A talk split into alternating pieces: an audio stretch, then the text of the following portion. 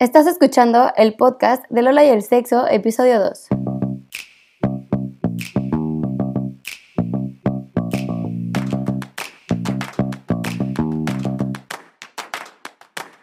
El podcast de las mujeres que quieren saber amarse a sí mismas, saber amar de una manera sana y ser plenas en su vida sexual y sentimental.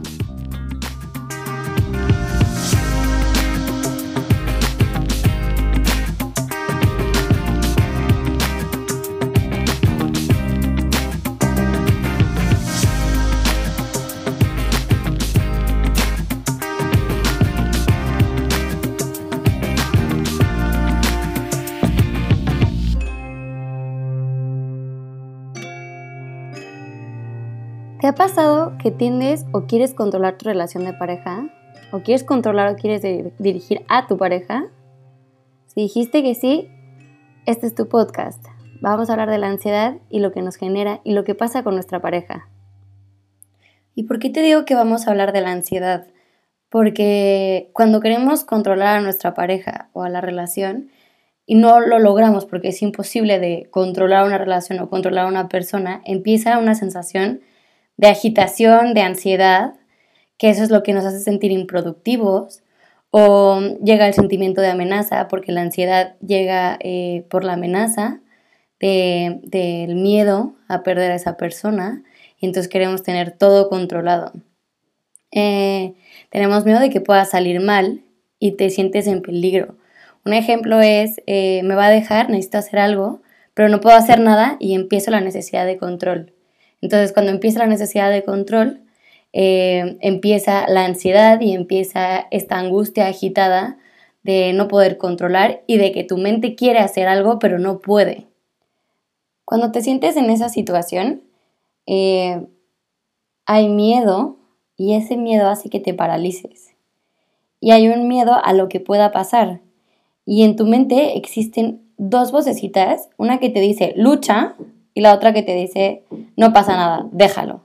Entonces se vuelve una lucha contigo misma, se vuelve una lucha interna que, que esas estas quieren tener la razón y por eso empieza una lucha. Aparte de que no podemos controlar la situación, tampoco podemos controlar lo que nos está pasando y existe confusión afuera y dentro de nosotros. Em, si te dejas sentir ese miedo, vas a ver un pequeño paso a la sanación. ¿Y por qué te digo?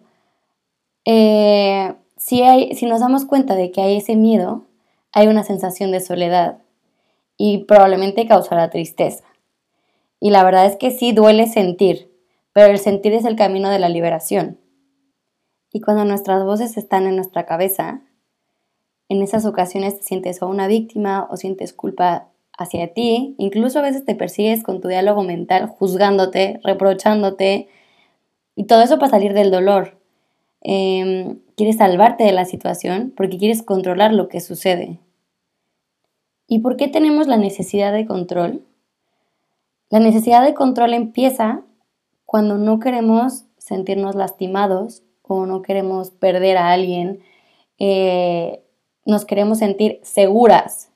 Y en el momento en el que eh, vemos algo frágil o algo que se está perdiendo de nuestras expectativas, empezamos con el control para, mantener, para que esa, esa seguridad no se vaya y no lleguemos a enfrentarnos con el dolor y nos protegemos. Es nuestra manera de estar seguras.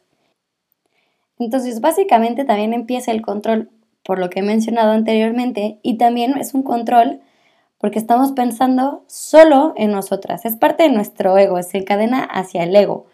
¿Por qué? Porque yo voy a controlarte a ti o voy a controlar mi relación por miedo a que me pase algo a mí.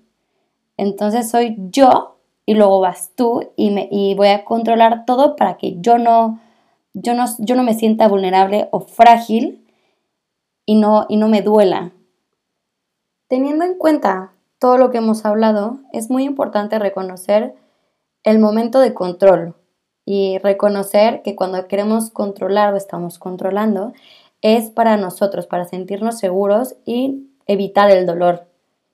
Vamos a darnos cuenta de los necesito, de los quiero, porque los necesito y quiero nace de nuestra mente, de nuestras creencias, de, de crees que la persona te pertenece. Entonces vamos a darnos cuenta de los quiero y necesito para que esto cambie poco a poco.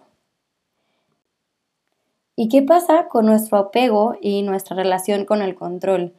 Que, como les decía antes, como no queremos que nos lastimen o no queremos decir nuestros miedos o nuestras inseguridades, eh, le ponemos una barrera y esa barrera es el control. Entonces lo niegas, no quieres sentirlo, te da vergüenza aparte da mucha vergüenza admitirlo o decirlo, y, con orgullo, porque el miedo se apodera de ti. El miedo es irracional, en el que crees que tu peligro, que está en peligro tu identidad, eh, está en peligro tu, pues tu persona. Eh, es cierto que tu ego te enreda y te engaña. Enfócate en pensar si realmente es una amenaza, si te sientes en peligro, eh, si tu mente es la que está creando todo esto con pensamientos, con creencias, con vivencias del pasado, eh, si, el miedo, si el miedo es real, que si realmente estás en peligro. Enfócate en pensar que te sientes, si te sientes amenazada, porque te sientes amenazada, realmente dónde está el peligro, está fuera o lo estoy creando yo misma.